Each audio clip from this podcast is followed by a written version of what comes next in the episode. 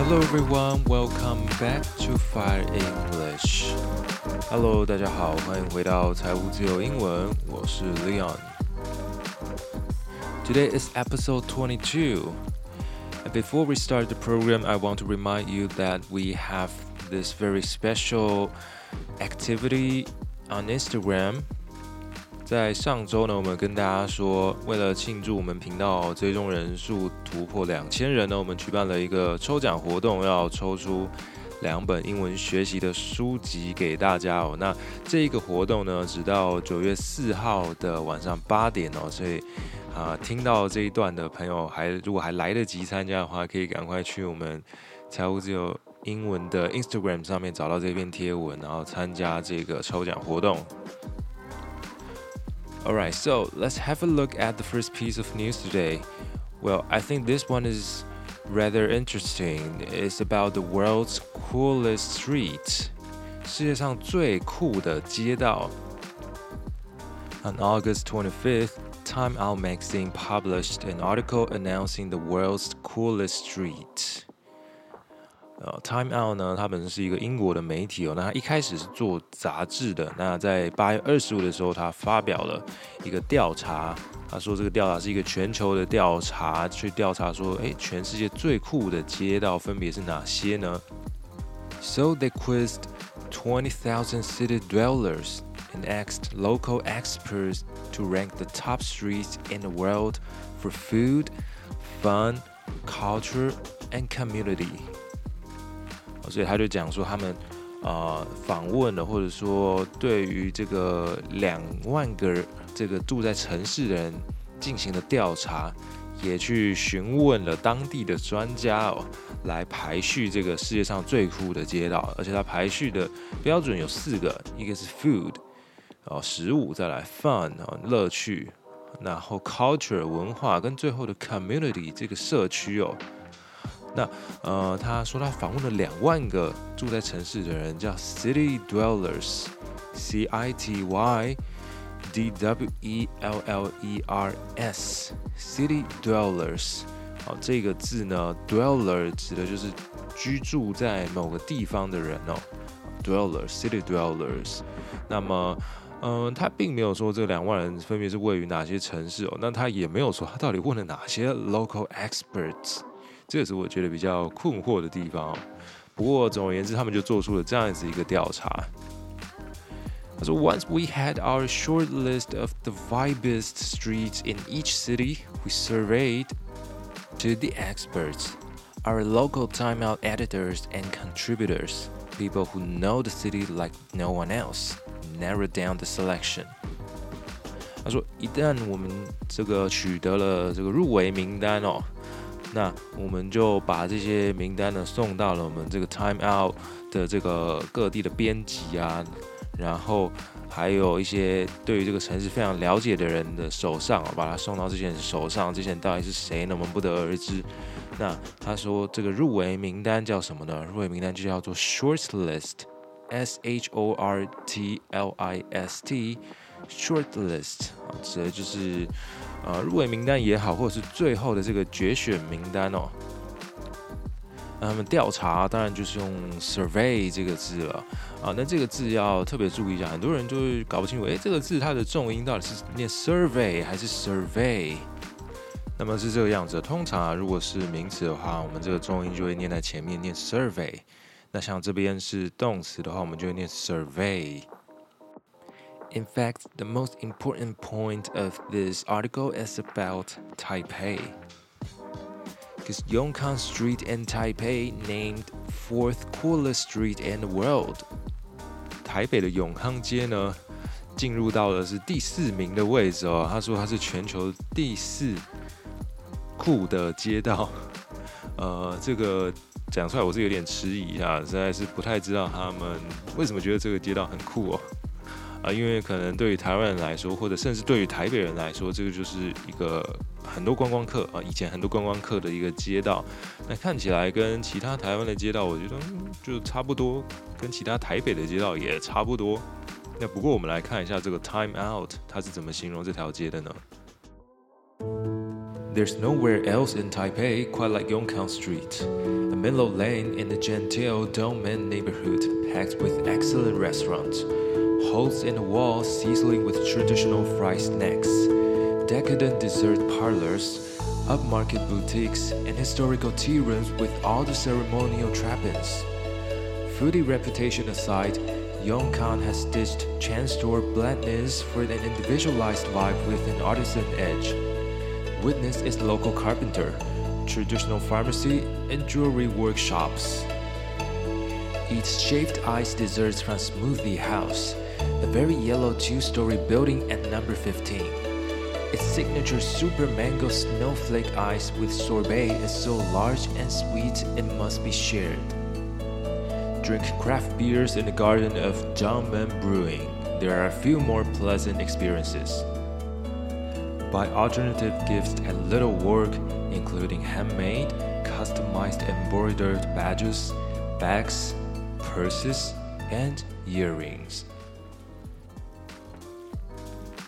哎呀，这段真的是录了好几次才录好啊！大家可以多帮我倒回去听几次，然后顺便听一下里面到底讲了什么。因为这种呃旅游相关的这个文章呢，它就写的比较辞藻华丽一点点哦。那我们来看一下，到底用哪些啊、华丽的词藻吧？他是怎么形容永康街这条路、这条街的呢？他说，mellow，M-E-L-L-O-W，mellow 指的是很柔和、温和，或者是让人很放松的 mellow。除此之外，他还用了另外一个形容词来形容东门这个地方，叫 genteel。genteel 是很高雅的、很有教养的。啊，那就是他觉得可能东门这个地方给人的印象是这个样子。那他还有提到一个很特别的单字，叫做 hole in the wall，H O L E，然后一个 hyphen，哦，就是一杠，然后 I N 再一杠，T H E 再一杠，W A L L，哦，这每一个字中间都是用一个 hyphen 连接在一起的，合起来变一个字叫 hole in the wall。啊，这是什么意思呢？墙上的洞，墙上的洞到底是指什么？哦，这边指的其实就是一些当地的小店啊，是卖吃的一些这种餐厅啊，叫做 holes in the wall，sizzling with traditional fried snacks 啊，卖一些 traditional fried snacks 啊，一些传统的炸物啊、炸的点心的这些小店哦。Decadent dessert parlors。OK，这个是一个很有趣的字，叫 decadent dessert。decadent 这个字呢，哦，如果你单去查字典，你会发现说，哎，字典告诉你说这个字是颓废的意思，哦，是很腐败的意思。你就会想说，那那为什么用来形容这个甜点呢？decadent dessert，你可以想象说，哈，是让人觉得让人腐败的甜点，就是让你充满罪恶感，吃下去你就会觉得，啊、呃，好像此生无憾那种很高热量。然后很精致的甜点叫 decadent dessert，很有感，所以你可以说它是很有罪恶感、充满罪恶感的甜点。And also upmarket boutiques and historical tea rooms，有很高档的这些精品店、高档的服饰店了。Upmarket，U P M A R K E T，是很高档的哦。那么除了美食之外呢，他说 Yongkang has stitched chain store blendness。For an individualized life with an artisan edge，比如说这个永康街，它已经摒弃了，好像，它已经没有这些连锁店的枯燥乏味。就是说这个地方，哦，它不是充斥连锁店那种枯燥乏味的感觉。那其实我不太知道这个它指的连锁店的枯燥乏味是怎样，因为其实永康街那边有一些餐厅，它也是连锁的。然后呢，他说现在比较多是一些这种哦工匠的这种感觉哦。所以他说叫大家看一些 local carpenter，一些当地的木匠，traditional pharmacy，当地的药房。诶，这个传统的药房 traditional pharmacy，我实在不知道它指的是什么样子的。难不成这个外国人来到台湾也喜欢买一些药之类的吗？好，那勉不起来，他也要叫大家试一下这个永康街很有名的芒果冰嘛，mango snowflake ice。With sorbet, S-O-R-B-E-T, sorbet 是那种像雪落的冰淇淋哦。然后还要说叫大家去喝这个掌门啤酒，这个我是没有喝过，不知道它是很有名呢。然后买一些这个手工艺品之类的东西哦。啊，不知道你对于这个永康街的看法是什么呢？那总之这个是 Time Out Magazine 做出来的一个调查哦。As for the second piece of news, let's have a look at the Chinese man traveling from Europe to Asia on horseback. 在欧洲有一个呃中国籍的人呢，他要从这个欧洲一路骑马骑回亚洲，也就是骑回这个中国大陆哦。This Chinese man named Xu Zhishan is 32 years old. He's from Shandong province. And starting from Spain on February 20th, he has already reached the Netherlands. And it has been a journey of more than 2,500 kilometers on horseback。这位山东小哥呢，一路从西班牙出发，然后从二月二十号的时候就开始骑马，一直走走，现在走到了荷兰哦，据说已经走超过了两千五百公里了。好，那二月到现在，他也走了半年的时间哦。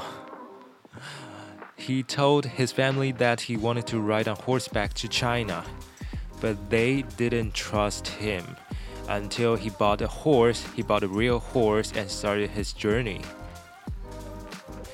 Actually, this guy spent 13 years studying and working in Italy and Norway, so he has been living in Europe for a long time. And he said that he has visited almost every country in Europe.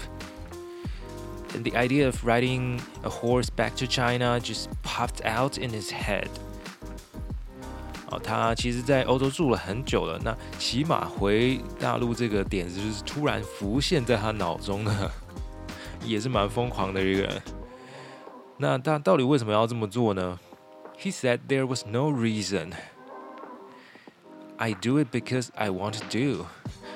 是一个非常说做就做、说走就走的一个概念哦。诶，不过这个马是这么好买的吗？想买就可以买了一匹马，然后重点是他还他还要会骑耶，他要先可能要先学怎么骑，然后才有办法就是就是开启这一段旅程哦。Cause he said he had previously only ridden on a horse once, only once. He eventually bought an eight-year-old purebred Arabian white male horse. 那最终是买了一匹八岁的纯种的阿拉伯白马哦，啊，纯种的就叫做 purebred，P U R E B R E D，purebred。In order to save money on accommodation, he used a sleeping bag, inflatable mattress, and a tent for sleeping at night. 那么，为了节省住宿呢，accommodation，a c c o m m o d a t i o n，accommodation 住宿啊，所以他用了睡袋，sleeping bag，inflatable mattress 啊，充气式的床垫，i n f l a t a b l e，inflatable 充气式的 mattress，m a t t r e s s 啊，是这个床垫哦。What's even more interesting is that the horse tries to elope with another horse almost every day. 而他主人说，这匹马呢，每天一天到晚都在想着跟别匹马私奔哦。He says he is usually reluctant to move, but whenever he meets another horse, I cannot stop him from running to them, no matter how hard I pull the reins.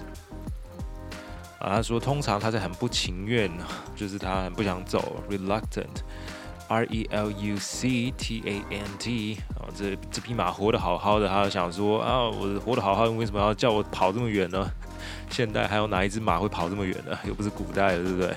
他说，呃，No matter how hard I pull the reins，R E I N，rein 就是那个马上面的那个缰绳啊，叫 rein rein。所以他走了半年才从西班牙走到荷兰哦，那我们就来看看他到底在过了半年之后，他到底会走到哪里呢？啊，这个是挺让人好奇的。 Now, as for the last piece of news today, uh, we're going to look at the last Soviet leader, Mikhail Gorbachev. He died at 91 years old on August 30th. 苏联的这个最后一任领导人啊，戈巴契夫在八月三十号的时候啊逝世。那他是呃享受了九十一岁哦，是非常高的一个年纪哦。那么这个戈巴契夫这个名字，大家可能上一次听到，可能是国中或高中的这个历史课本，或者是公民课，whatever 啊，反正就是社会课那一类的课里面的课本，你会听到这个名字哦。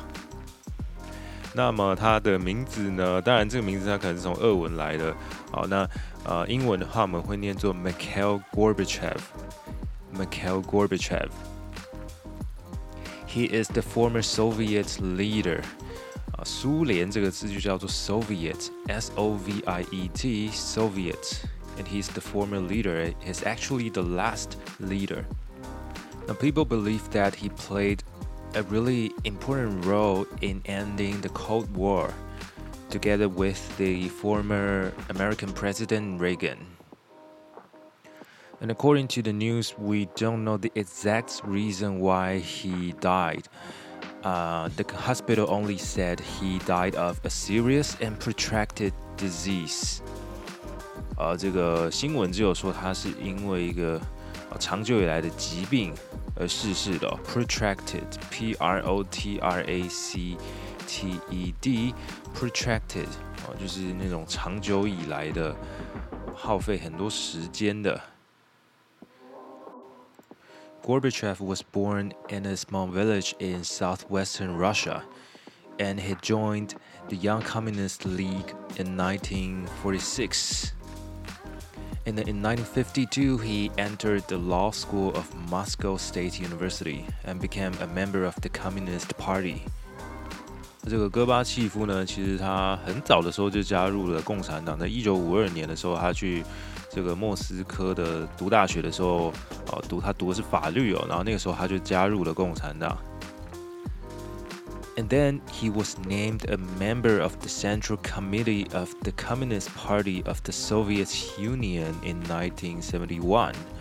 然后在一九七一年的时候呢，诶，他就进入了这个苏联共产党的这个中央委员会哦。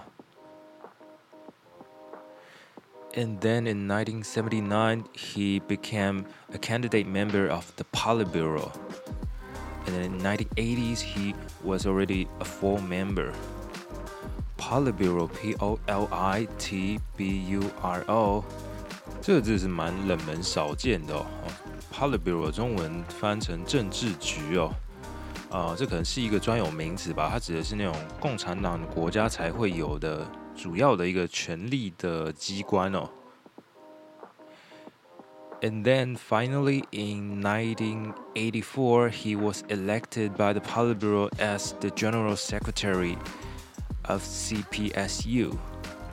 CPSU 就是我们前面讲的共产党的简称哦，全名叫做 Communist Party of the Soviet Union（CPSU）。所以他在这个一九八五年的时候呢， 终于被选为这个苏联共产党的这个总书记哦。So what did this man do to help the development of Russia or the Soviet Union? Actually, um, a lot of people said that he was the one who destroyed the Soviet Union because of his policies. He set up some domestic goals to resuscitate the stagnant Soviet economy。啊，有一些政策想要去救活这个已经停滞的苏联经济哦。But then they failed。啊，后来这些政策呢，好像是失败了。Resuscitate 这个字啊，R-E-S-U-S-C-I-T-A-T-E。 resuscitate 好复苏，或者是让什么东西苏醒过来哦。stagnant s t a g n a n t stagnant 指的是停滞的。 He even tried to democratize and reform the whole country, so the freedoms of speech and of press were allowed. He has always been uh, friendly to Western countries, and actually in 1990, he was awarded the Nobel Peace Prize. 那因为他一系列的这个民主改革的这个措施啊，还有对于这个西方国家友善啊，包括退出一些某些战争的这个决定啊，让他在一九九零年获得了这个诺贝尔奖哦。啊，这个大概是戈巴契夫除了在历史课本上以外的话，他还做过哪一些事情的简单的懒人包哦。但他做的事情非常非常多，我们节目篇幅没有办法讲那么多。反正他后来呢，呃，在他比较中晚年呢，他的权力是呃没有那么的大了，就是说他呃后来曾经也想要选总统，就在苏联瓦解之后，他也想要选总统。不过据说得票率非常非常的低哦，他在这个国内好像不太受欢迎，大家都觉得说他把这个呃国家。啊，解体了，弄解体了，然后他的一些政策也并没有成功哦，所以说他的这个评价还是挺两极的哦。不过有一件事情大家可能不知道的是，这个戈巴契夫曾经来过台湾哦，他在一九九三年的时候，他曾经跟他的这个夫人一起来台湾访问了五天哦，然后又拜会了总统啊，然后一些重要的呃政治人物等等的，发表了几场演讲哦。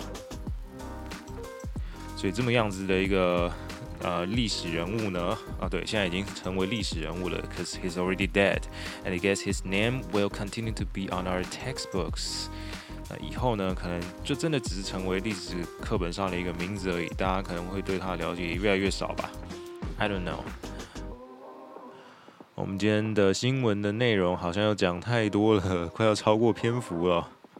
那我们尽量呢，就是现在的节目都是把一个新闻讲得比较仔细一点点哦，希望带给大家比较深入的内容哦。